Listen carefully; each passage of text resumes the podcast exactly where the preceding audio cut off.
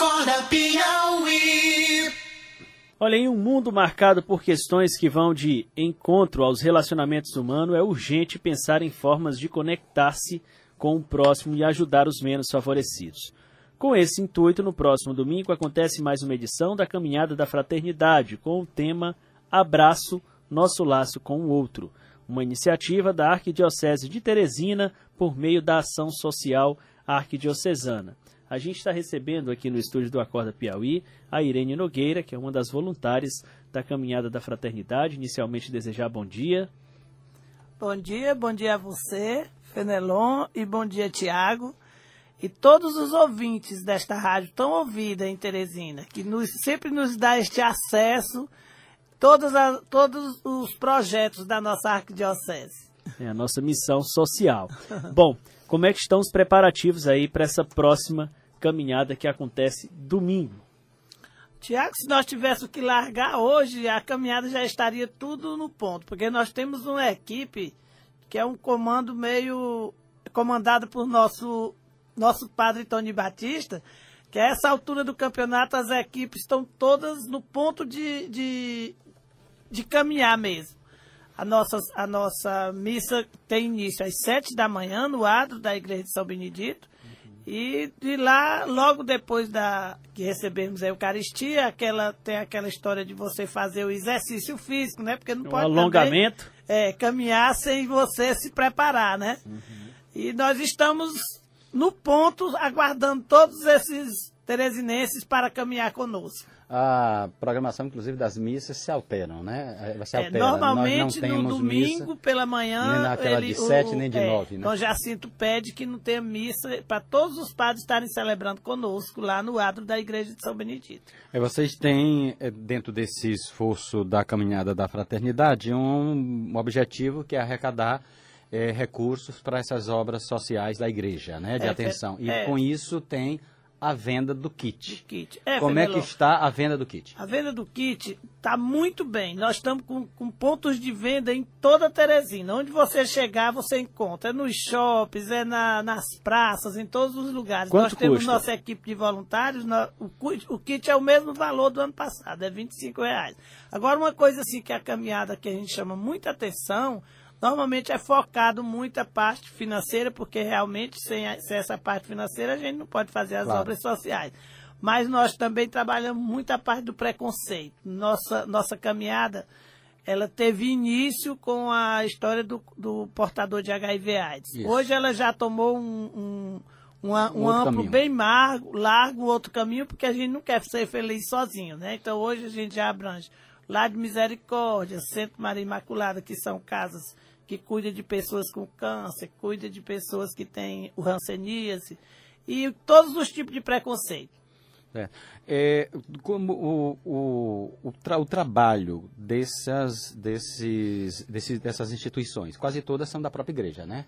É, olha, nós temos, essas que eu citei são da, são igreja, da igreja, mas o nosso projeto, Caminhada da Fraternidade, ele tem uma parte também que é, que é colocada para instituições. para instituições que tenham também um, esse mesmo cunho social, né? Não necessariamente da igreja. Não necessariamente da igreja. É, agora é tudo muito bem organizado. É feito um projetozinho, aí é levado para uma comissão, e essa comissão analisa de acordo com a, com a realmente com o foco do, do projeto, a gente também faz esse tipo de doação. Viu? No total, são quantas instituições atendendo a que público? Então, nós Quanto? temos as da Arquidiocese nós temos várias, né? Como eu já citei algumas, a gente trabalha também com, com a criança em situação de risco, a gente trabalha com o jovem e outras instituições que poderão vir se fizerem esse projeto, como eu coloquei. Eu né? é, é, sempre bom gente lembrar, né, Tiago, que a, a caminhada da fraternidade ela é um momento de congraçamento das da próprias pessoas que participam às vezes pessoas que nem têm tanto empenho, não, nem têm tanta participação na igreja mesmo como, como, como fiel, né? Então, é, com ela... certeza, a nossa caminhada, independente de religião, de raça, de, de identificação é, sexual, não, não interessa. Nós estamos lá recebendo todos nós que somos irmãos uns dos outros. E esse ano com um de tema que se justifica, né? É, O este abraço foi assim uma coisa muito bem, bem pensada. Quando você abraça, você está sentindo coração com coração. Você realmente, quando você dá um abraço seguro, você está sentindo esse outro irmão do seu lado, independente da, de raça, de crença, de qualquer coisa. O percurso é o de sempre, né? É, Sai o da igreja percurso São é o Benedito. mesmo do ano passado, porque mudou o ano passado, né? Assim, Sai da igreja é verdade, de São é. Benedito, ele desce ali na alça da Que ponte. antes era até é. para a universidade, agora. Exatamente. Aí a gente conclui ali na Ponte Estaiada, que Agora é ficou um Ponte Estaiada. espaço bem mais amplo, né, para poder o pessoal. Porque esse encerramento ele tem umas bandas que o pessoal gosta de ficar brincando, ainda dançando um pouco, porque a nossa caminhada é uma coisa da igreja, mas não tem nada, é só muita alegria, né? Algo Como alegre. vocês participam com a gente e sabem disso. Que é muito gostoso. Então vamos só lembrar aqui, né? A reunião a partir de 7 horas No na- adro. na- no, no adro da igreja São Benedito, onde se realiza Santa a missa, a missa aberta. Né? É.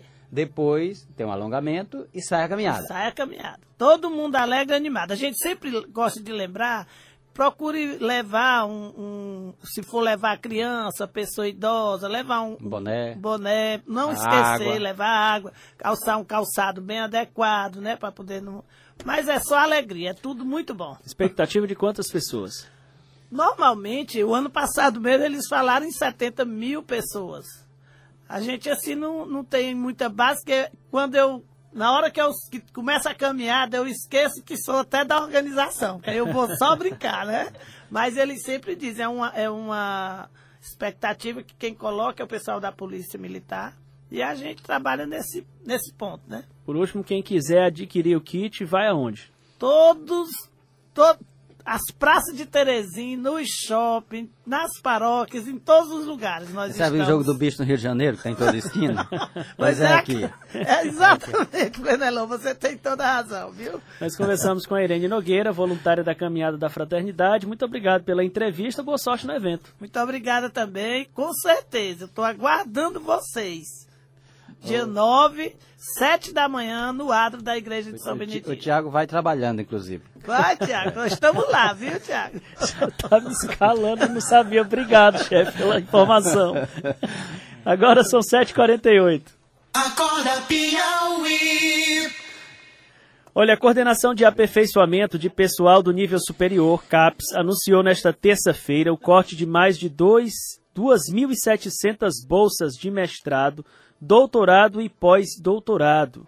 Todos os cortes se aplicam em cursos com conceito nota 3 e valem para bolsas que ainda seriam futuramente concedidas.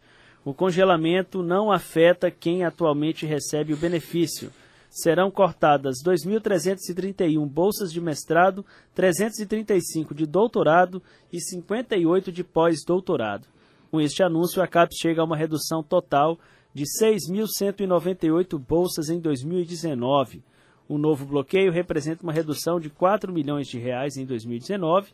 Até 2020 deve apresentar 35 milhões. Corte É. de bolsa de mestrado, doutorado e pós-doutorado significa corte em pesquisa, Fernando. É, só corte em pesquisa. Aí, mesmo que você tenha a informação de que são aqueles programas que têm menor, me- avaliação mais baixa, ainda assim você está cortando pesquisa, está cortando a possibilidade de estímulos a, a novos, novos conhecimento. conhecimentos. Exatamente. Então, é uma crítica que é muito forte dentro das universidades contra esses cortes e cortes que se repete. Ainda que se diga assim, ah, nós estamos cortando aqueles com menor avaliação, ou que se diga, eh, são, são cortes de, de bolsas futuras, não, não incide sobre as que já são, que estão concedidas. Ainda assim, você quebra uma perspectiva, uma continuidade de um, um trabalho. Alguns cursos de pós-graduação vão simplesmente deixar de existir. Agora em Teresina são 7h50, 10 minutos para as 8. Acorda Piauí. É, você acredita que o presidente Luiz Inácio Lula da Silva pode progredir para o regime semiaberto, ou seja, a- obter a possibilidade de deixar a cadeia? Pois o Ministério Público Federal enviou um parecer ao Superior Tribunal de Justiça, o STJ, no qual afirmou que o ex-presidente Lula já pode progredir de regime para o semiaberto. Condenado na Lava Jato, Lula está preso em regime fechado desde 7 de abril do ano passado em Curitiba. No regime semiaberto, o condenado tem direito a deixar a prisão durante o dia para trabalhar. Quando foi julgado em primeira instância, Lula foi condenado a nove anos e seis meses de prisão. A defesa do ex-presidente recorreu e, em segunda instância, a pena aumentou para 12 anos e um mês. A defesa de Lula recorreu novamente, dessa vez ao STJ, que reduziu a pena para oito anos e dez meses de prisão. É, a gente tem uma situação aí que depois da, da, dessa mudança já se esperava, dessa, dessa redução, já se calculava essa possibilidade de, de progressão ainda no próximo semestre, né? que vai para setembro, quando ele atinge um determinado tempo, ele já poderia requerer esse tipo de progressão é, se tivesse mantido, por exemplo, os nove anos e seis meses da condenação inicial, ainda na primeira instância em Curitiba, isso iria demorar um pouquinho mais, mas também um chegaria. Mais, né? é, um pouquinho mais, alguns meses mais, mas também, possivelmente, na virada do ano, isso aconteceria. Então, há uma expectativa de, de liberação né, para esse novo regime, e embora haja dois aspectos. Um, a defesa está colocando já um, uma solicitação é que a prisão não seja em semiaberto, seja domiciliar. Por quê?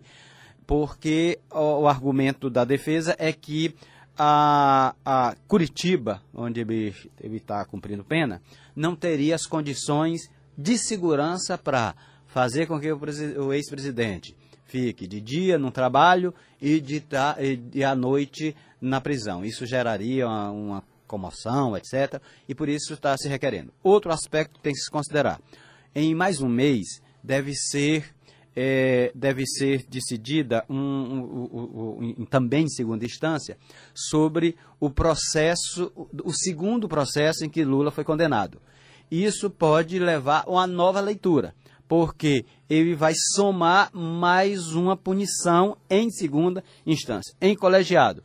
Isso geraria que tipo de percepção ah, ou de possibilidade de leitura judicial? Não, ele não é mais a, a, a, o cálculo não é mais, não é mais em cima de tempo. 8 e 10 e 10 meses, 8 anos e 10 meses. É, 8, Mas, 8 sim, anos, 10 meses, mais a nova punição, o que mudaria esse cálculo para o tempo de permanência. Para o tempo de permanência fechado. Exatamente. Então, poderia mudar essa leitura que é hoje feita pelo Ministério Público de que ele poderia já ter é, o semiaberto a partir do próximo semestre. Vamos aguardar para ver qual vai ser a posição do tribunal.